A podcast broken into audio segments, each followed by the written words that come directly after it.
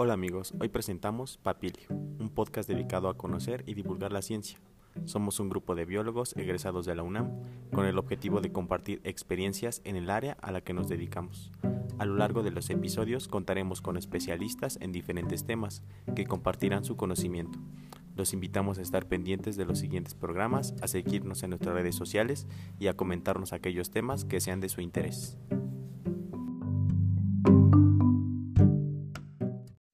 Hola, ¿qué tal amigos? ¿Cómo están? Bienvenidos sean al podcast de Papilio. El día de hoy abordaremos el tema de impacto ambiental, los tipos de impacto ambiental y la evaluación de impacto ambiental en México.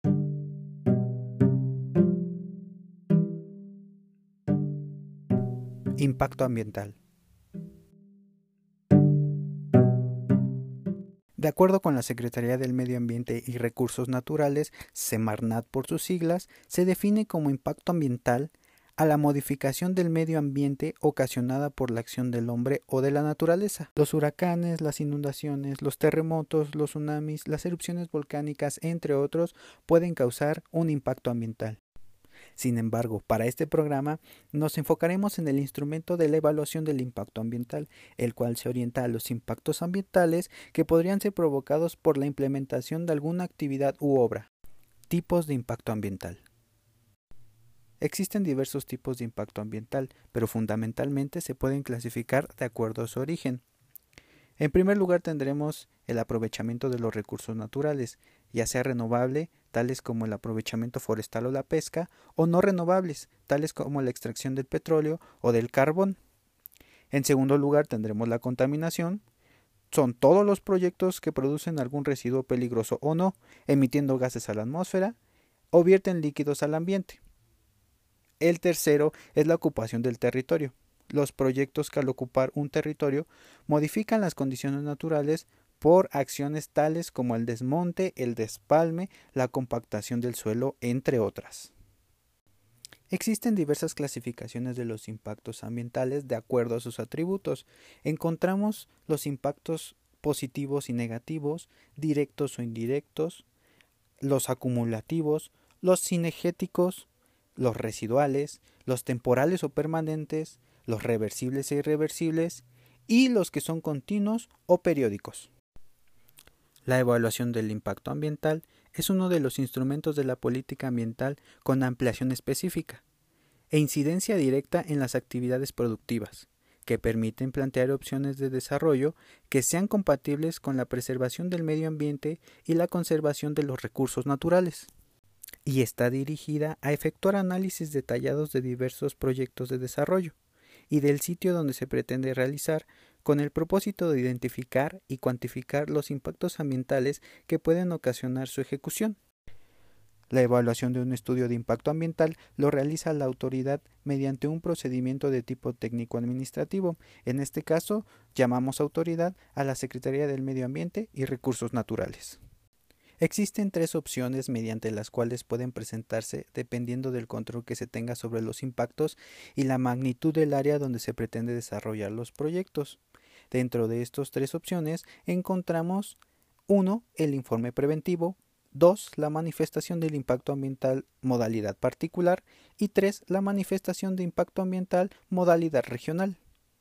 ¿Cuándo se requiere presentar un informe preventivo y no una manifestación de impacto ambiental? Bueno, pues las obras o actividades que estén expresamente previstas por un plan parcial de desarrollo urbano o de ordenamiento ecológico que ya hayan sido evaluados por la Secretaría, un claro ejemplo de esto son los parques industriales ya autorizados. Una vez analizado el informe preventivo, la Secretaría determinará en un plazo no mayor a 20 días si se requiere la presentación de una manifestación de impacto ambiental en alguna de sus modalidades o con el informe preventivo bastará.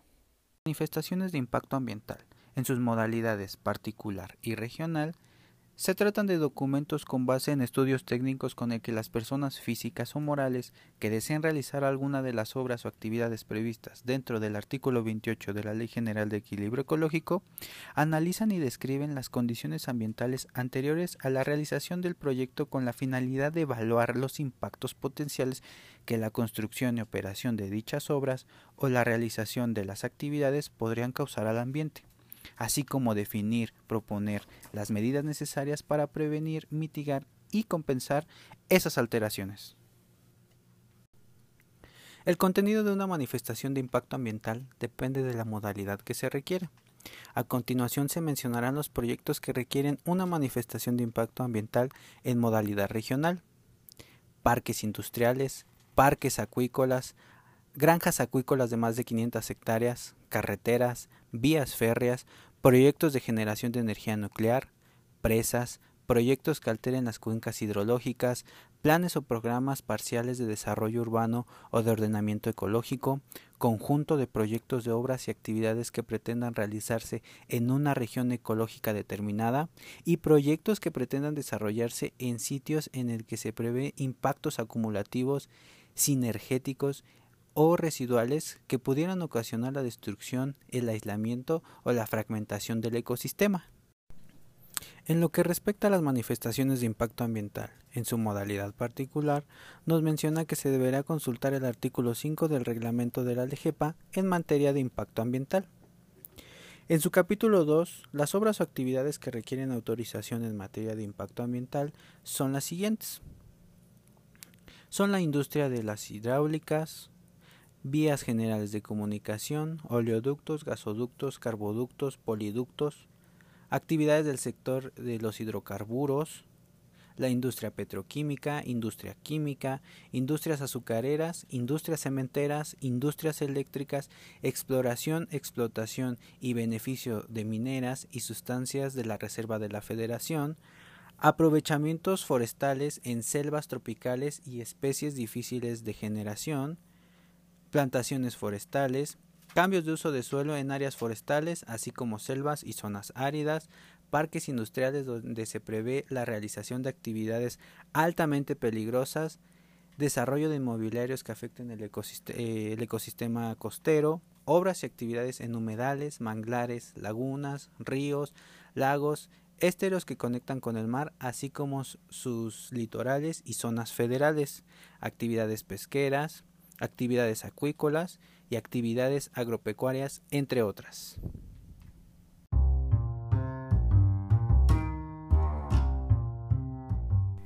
Y bueno amigos, así es como terminamos el podcast del día de hoy. Muchísimas gracias por escucharnos. Espero que nos puedan seguir en nuestras redes sociales que estará apareciendo aquí abajito en la descripción. Recuerden dejarnos un comentario o una sugerencia de los temas que les gustaría que abordáramos en los siguientes podcasts. Recuerden, mi nombre es Raí y nos vemos en la siguiente. Adiós.